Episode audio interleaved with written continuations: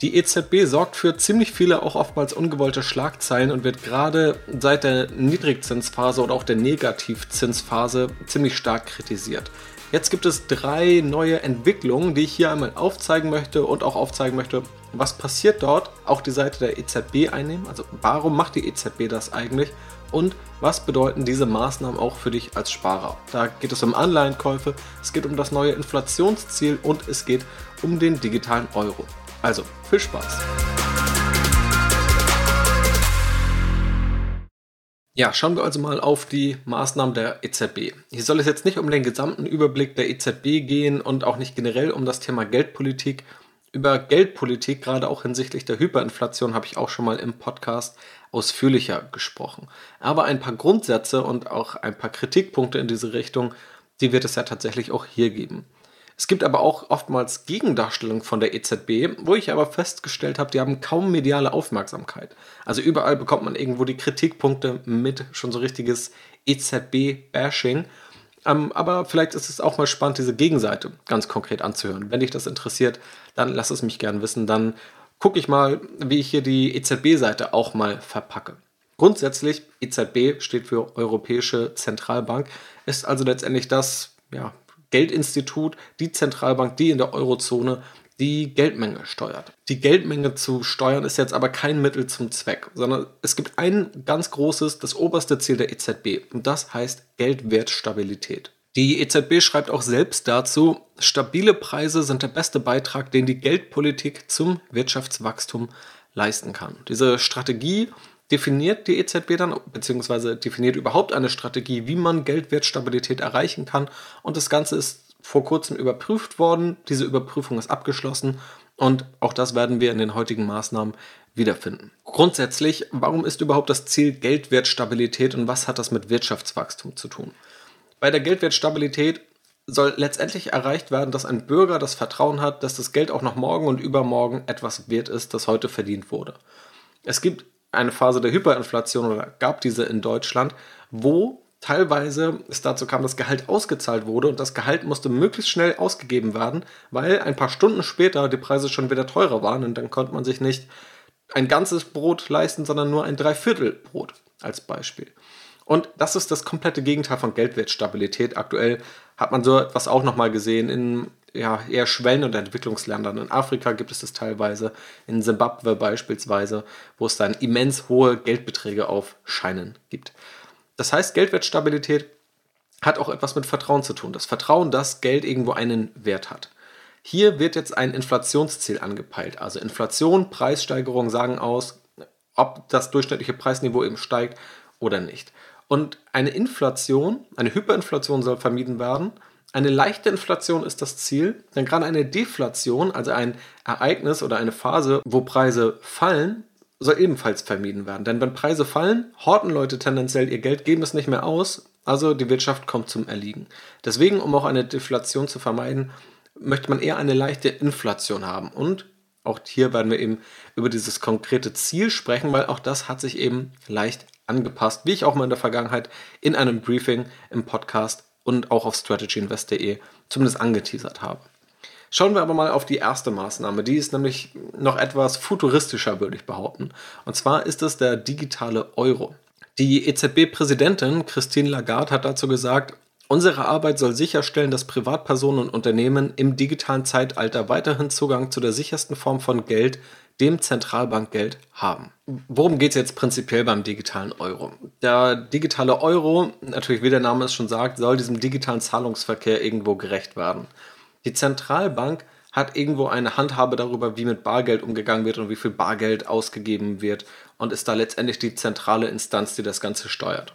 Bargeld haben wir in dem Sinne nicht in der digitalen Welt und quasi kann der digitale Euro der Bargeldersatz sein. Also der digitale Euro kann das Bargeld der digitalen Welt sein. Gut, digital zahlen kann man auch jetzt schon, beispielsweise über Smartphone oder das Online-Banking. Aber Jürgen Schaaf von der EZB hat dazu mal gesagt, Sie können digital bezahlen, das machen Sie als Bürger weitgehend mit sogenanntem Geschäftsbankengeld, also Geld, das letztendlich der Bank gehört.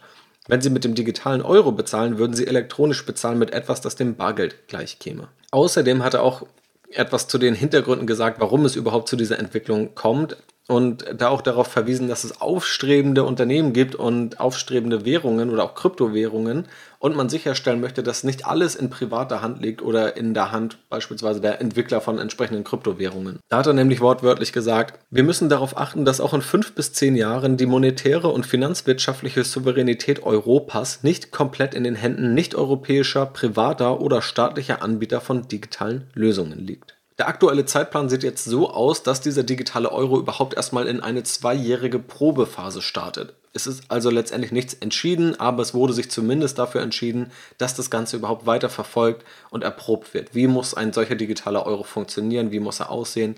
Was muss da alles im Hintergrund stattfinden? Und dann kann es erst in eine eventuelle Umsetzung gehen. Was sind jetzt daran so Kritikpunkte?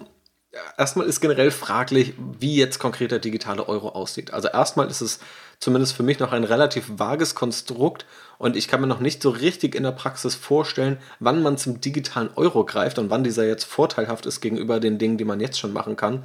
Und ob es da wirklich so auf dieses Vertrauen ankommt und dieses Vertrauen da der relevante Unterschied ist, ob sozusagen auch das, was man in der Praxis nutzt, wenn es abseits ist von irgendwelchen Banking-Apps oder von einfach Banken, ob das dann auch wirklich gut wird, also ob letztendlich staatliche oder ja, halbstaatliche Organisationen wie die Zentralbank, ob diese genauso gute Lösungen für den Nutzer letztendlich anbieten, da habe ich ehrlicherweise noch irgendwo meine Zweifel. Das heißt, es ist noch relativ unkonkret, wie das Ganze aussehen soll. Es wird aber immerhin daran gearbeitet, dass ein solcher digitaler Euro kommen könnte. Andere Kritik ist, dass hier Anonymität verloren gehen kann. Oder zumindest wird gefordert, dass Anonymität ein Teil des digitalen Euros ist. Denn Bargeld ist anonym und es wird sozusagen befürchtet, dass dadurch die Grundlagen gelegt werden für einen möglichen Überwachungsstaat, der dann irgendwann auch Zugriff auf die Zentralbank oder auf den digitalen Euro bekommt und so der ganze Zahlungsverkehr nachverfolgt werden kann. Also auch das ist immer ein Kritikpunkt, der hier genannt wird. Für Anleger hat es erstmal keine Auswirkungen. In meinen Augen gegebenenfalls könnten mal Payment-Aktienunternehmen oder und auch Unternehmen wie PayPal, Apple oder Google, die stark in diesen Markt drängen, davon betroffen sein. Aber das ist jetzt noch zu vage, als dass ich das groß mit einkalkulieren würde. Die zweite Maßnahme, die die EZB vor kurzem bekannt gegeben hat, ist eine Anpassung des Inflationsziels. Und zwar lag die Inflation oder die angepeilte Inflationsrate vorher bei knapp unter 2%, Jetzt liegt sie bei 2%. Wortwörtlich heißt es hier auch von der EZB in der Pressemitteilung vom 8. Juli, die neue Strategie sieht symmetrisches mittelfristiges Inflationsziel von 2% vor. Nebenbei wurde übrigens auch bestätigt, dass der HVPI, also quasi der Index und die Messweise zur Ermittlung dieser Inflationsrate als geeignet erachtet wird. Das Ganze wurde also nochmal geprüft und wird dementsprechend auch beibehalten. Er wird aber schrittweise erweitert um selbstgenutzten Wohnraum, was vorher noch nicht der Fall war. Und die EZB hat tatsächlich auch einen Maßnahmenplan für klimabezogene Maßnahmen initiiert bzw. verabschiedet. Hier soll aber sozusagen dieses Inflationsziel im Vordergrund stehen. Und hier schreibt die EZB nochmal ausführlicher, was jetzt das Ziel ist und was womöglich auch die Unterschiede sind im Vergleich zu vorher. Nach Auffassung des EZB-Rats kann Preisstabilität am besten gewährleistet werden, wenn mittelfristig ein Inflationsziel von 2% angestrebt wird. Dieses Ziel ist symmetrisch, das heißt negative Abweichungen von diesem Zielwert sind ebenso unerwünscht wie positive. Wenn die nominalen Zinssätze in einer Volkswirtschaft in der Nähe ihrer effektiven Untergrenze liegen, sind besonders kraftvolle oder langanhaltende geldpolitische Maßnahmen nötig, um zu verhindern, dass sich negative Abweichungen vom Inflationsziel verfestigen. Dies geht unter Umständen damit einher, dass die Inflation vorübergehend leicht über dem Zielwert liegt. Also grundlegend sprechen wir hier über eines der elementarsten Ziele von der EZB, nämlich Geldwertstabilität, also diese Inflationsrate. Und hier wurde also minimal an diesem Ziel gedreht. Was man dazu sagen muss, die Inflationsrate lag historisch tatsächlich eher so bei 2 bis 3 Prozent pro Jahr. Über die letzten Jahre, etwa seit 2013, liegt die Inflation aber unter diesen 2 Prozent. Teilweise lag sie auch ja, nur bei knapp über 0 Prozent. Also das Problem, das aktuell besteht, ist, dass zwar der Zins auch niedrig ist, aber dass die Inflationsrate nicht richtig anzieht. Erst in den letzten Monaten gab es mal mehr Inflation, auch wenn es schon viel vorher irgendwie prophezeit wurde oder auch ja, befürchtet wurde, vielmehr auch in den Medien oder auch von vielen Ökonomen, dass eben eine zu hohe Inflation droht. In der Praxis hat man eher das Gegenteil gesehen. Diese leichte Erhöhung sagt jetzt erstmal nicht, dass sich etwas Riesiges ändert an dieser Strategie, aber zumindest ist eine leichte Erhöhung schon ein Zeichen dafür, dass jetzt die expansive Geldpolitik nicht zurückgefahren wird. Also tendenziell werden wir weiter eine expansive Geldpolitik sehen, also niedrige Zinsen, gegebenenfalls auch Anleihenkäufe, wobei der Zins hier für die EZB das wichtigste Instrument ist und auch bleiben soll. Und die EZB sagt auch ganz klar, dass wenn dieses Inflationsziel nicht erreicht wird, dass Maßnahmen verstärkt werden und dass man auch mal zeitweise über diesem Ziel liegen kann. Also auch das ist ein Teil dieses Konzepts. Und andere Zentralbanken, da kann man noch weiter in die Tiefe gehen, wie diese dann vorgehen, aber andere sagen, man möchte zwischen 0 und 2 Prozent liegen, andere sagen, beispielsweise in den USA die Fed, man möchte im langfristigen Durchschnitt bei 2 Prozent liegen, was aber auch heißt, wenn man fünf Jahre drunter liegt, muss man quasi fünf Jahre drüber liegen, um diesen Durchschnitt zu erreichen. Also das sind so Feinheiten in der Formulierung, die nochmal unterschiedliche geldpolitische Strategien ableitbar machen. Und das befürchtete Risiko und womöglich auch eine Auswirkung für Anleger ist eben, dass das Ganze zu zu hoher Inflation führt. Also wenn dieses Ziel erreicht wird, dann hat da erstmal keiner ein Problem mit, aber die Angst ist eben, dass die Geldpolitik zu expansiv ist. Dazu komme ich aber gleich nochmal, weil auch die dritte Maßnahme hier mit reinspielt. Denn diese dritte Maßnahme sind Anleihenkäufe. Prinzipiell sind Anleihen eine Art Kredit, den man vergeben kann oder aufnehmen kann. Also Unternehmen geben Anleihen raus oder auch Staaten geben Anleihen raus, sogenannte Staatsanleihen dann, und versprechen einen festen Zins und eine Rückzahlung zu einem bestimmten Zeitpunkt. Und bis zu dieser Rückzahlung wird eben ein fester Zins ausgezahlt. Neben diesem Leitzins, also den Zinssatz festzulegen, zu dem sich Geschäftsbanken Geld bei der EZB leihen können, hat die EZB auch ein anderes geldpolitisches Instrument und das ist eben das Kaufen von Anleihen.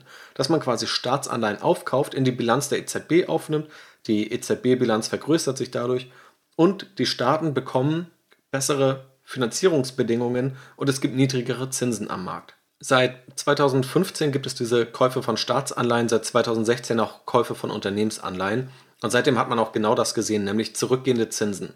Letztendlich könnte man sagen, der Leitzins wird erstmal im Hintergrund gesenkt, also so wird eine Niedrigzinspolitik umgesetzt, wenn aber jetzt die EZB an den Markt geht, dann wird eben direkt dort der Zins gesenkt. Also das funktioniert letztendlich so, dass wenn die Nachfrage steigt, also die EZB sorgt ja für Nachfrage, sie kauft Anleihen, dann steigt der Kurs einer Anleihe der versprochene Zins bleibt aber der gleiche und dadurch sinkt die effektive Rendite. Das heißt, auf dem gesamten Marktniveau hat man weniger Rendite und auch Staaten und Unternehmen können viel einfacher und mit weniger Zins Anleihen herausgeben, wenn sie wissen, da gibt es schon eine gewisse Nachfrage und dass die anderen bestehenden Anleihen eben auch schon niedrigere effektive Renditen liefern. Letztendlich muss man sich dazu vielleicht einmal mit Anleihen beschäftigen, um sozusagen zu verstehen, wo der Unterschied zwischen Zins und Rendite liegt. Aber das Ganze kommt eben durch den Kurs zustande. Eine Anleihe hat auch einen schwankenden Kurs und dadurch kann eben die Rendite, die effektive Rendite vom Zins abweichen. Und die EZB kann eben durch Anleihenkäufe auf diese effektive Rendite einwirken. Und wenn man sich die Bilanzsumme der EZB anschaut, dann sieht man eben auch, dass die so von 1999 bis, na sagen wir mal so 2004 relativ gleich geblieben ist, dann stärker gestiegen ist und dann vielleicht mal für ein, zwei Jahre gefallen ist, aber jetzt gerade in den letzten Jahren stark gestiegen ist. Und gerade zu Beginn der Corona-Pandemie wurde nochmal stark investiert. Also ist nochmal ziemlich viel Geld geflossen, beziehungsweise hat sich die Bilanzsumme stark vergrößert, eben weil die EZB dann auch massiv zugekauft hat in dieser Phase, wo eben Geld benötigt wurde. So, und was sind hier die Kritikpunkte? Hier sind wir eben wieder bei diesem Kritikpunkt der zu expansiven Geldpolitik oder auch möglichen Abhängigkeiten oder ungewünschten Effekten, die das Ganze hat. Also erst einmal das Thema Inflation und Hyperinflation. Inflation selbst ist erstmal kein großes Problem, denn Marktteilnehmer, also alle, die irgendwann in den Finanzmärkten unterwegs sind, erwarten, dass es eine Inflation gibt. Das sagt die EZB, das sehen wir zumindest jetzt auch langsam in den Zahlen. Das heißt, eine Inflationsrate von 1, 2, 3 Prozent wird kein großes Problem sein. Probleme wird es dann geben und auch Unsicherheit wird es dann geben, wenn man deutlich über diesen Werten liegt. Und das wird hier eben befürchtet. Wie gesagt, dazu habe ich schon mal ausführlicher im Podcast gesprochen über diese Hyperinflationsszenarien und wie realistisch oder auch unrealistisch diese sind. Auch Ökonomen sind da tatsächlich unterschiedlicher Meinung. Ist also definitiv ein komplexeres Thema. Was man aber sagen kann, eine expansive Geldpolitik schafft zumindest eine höhere Wahrscheinlichkeit, dass es zu einer Hyperinflation kommt. Es gibt aber auch immer noch viele andere Aspekte, die eine Rolle spielen, weil sonst hätte man ja auch schon längst eine Inflation sehen sollen. Dann gibt es auch Vorwürfe, dass die EZB keine Staaten finanzieren darf. Also man möchte ganz bewusst Zentralbanken und Staaten trennen, damit Zentralbanken nicht für politische Interessen genutzt werden. Und dass hier aber eine Art verdeckte Staatsfinanzierung stattfindet. Das ist quasi der Kritikpunkt hier an dem Vorgehen der EZB, dass es auch falsche Anreize schafft. Also dadurch, dass man niedrige Zinsen hat, steigt die Verschuldung und irgendwann wird es immer schwieriger, die Zinsen nochmal anzuheben, weil sich alle so viel verschuldet haben. Und da gibt es dann noch andere Abhängigkeiten, beispielsweise das Thema Haftung im Eurosystem. Also wenn sich ein Staat zu sehr verschuldet, trägt er selber die Kosten dafür oder trägt die Gemeinschaft die Kosten, was natürlich dann ganz unterschiedliche Anreize gibt, ob man jetzt auf die eigene Verschuldung achtet oder nicht. Und tatsächlich hat auch das Bundesverfassungsgericht vor gar nicht allzu langer Zeit diese Staatsanleihenkäufe für kompetenzwidrig erklärt. Also vereinfacht gesagt war das Urteil, dass die EZB durch ihre Geldpolitik zu viele Effekte hat, zu viele Auswirkungen, auch indirekte Auswirkungen auf andere Bereiche, die außerhalb des eigentlichen ja, Kompetenzbereichs der EZB liegen, dass das Ganze eben kompetenzwidrig sei. Wobei man auch dazu sagen muss, vorher hat der Europäische Gerichtshof da anders geurteilt. Aber tatsächlich auch die Gerichte sind sich ja zumindest bisher uneins, ob das Ganze jetzt wirklich so völlig rechtens ist oder ob das nicht eigentlich über die Kompetenzen der EZB hinausgeht. Die Auswirkung für Sparer ist zum einen dieses gewisse Risiko vor einer zu hohen Inflation, was tendenziell Sachwerten zugutekommt, was auch in einem gewissen Maße zumindest Aktien zugutekommen könnte, aber auch eine Verzerrung auf dem Anleihenmarkt, dass also Anleihen ziemlich unattraktiv sind. Gerade deutsche Staatsanleihen haben einen Negativzins.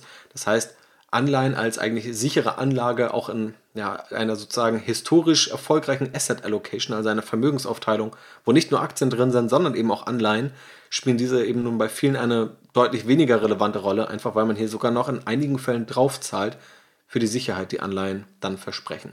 Das heißt, das ist eine Auswirkung, die man direkt als Anleger merkt. Auch die Angst vor sogenannten Zombie-Unternehmen gibt es immer wieder, dass Unternehmen quasi kaum Finanzierungskosten haben, sich dadurch länger am Leben halten können als sie es eigentlich könnten bei härteren Finanzierungsbedingungen. Aber auch das kann man nochmal differenzierter betrachten, da hat die EZB auch ein paar Gegendarstellungen dazu. Aber das habe ich ja auch eingangs gesagt.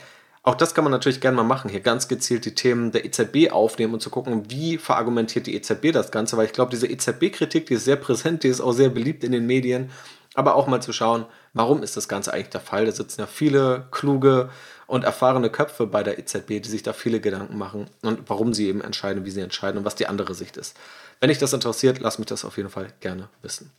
Die drei Maßnahmen also von der EZB sind zum einen der digitale Euro, das geänderte Inflationsziel und auch die Anleihenkäufe, die weiter stattfinden und wahrscheinlich auch weiter stattfinden werden. Mit den entsprechenden Kritikpunkten, die es dafür gibt, mit aber auch den entsprechenden Vorteilen, die die EZB dabei sieht, bessere Finanzierungsbedingungen, Aufrechterhalten des Wirtschaftswachstums und eben das oberste Ziel, die Geldwertstabilität zu gewährleisten. So viel also mal zu dem aktuellen Blick auf die Maßnahmen der EZB. Falls du dazu irgendwie spezielle Fragen hast oder Themen hast, die ich mal aufgreifen soll, lass es mich gern wissen. Wenn es dir gefallen hat, dann lass mich das natürlich auch gerne wissen über eine positive Bewertung.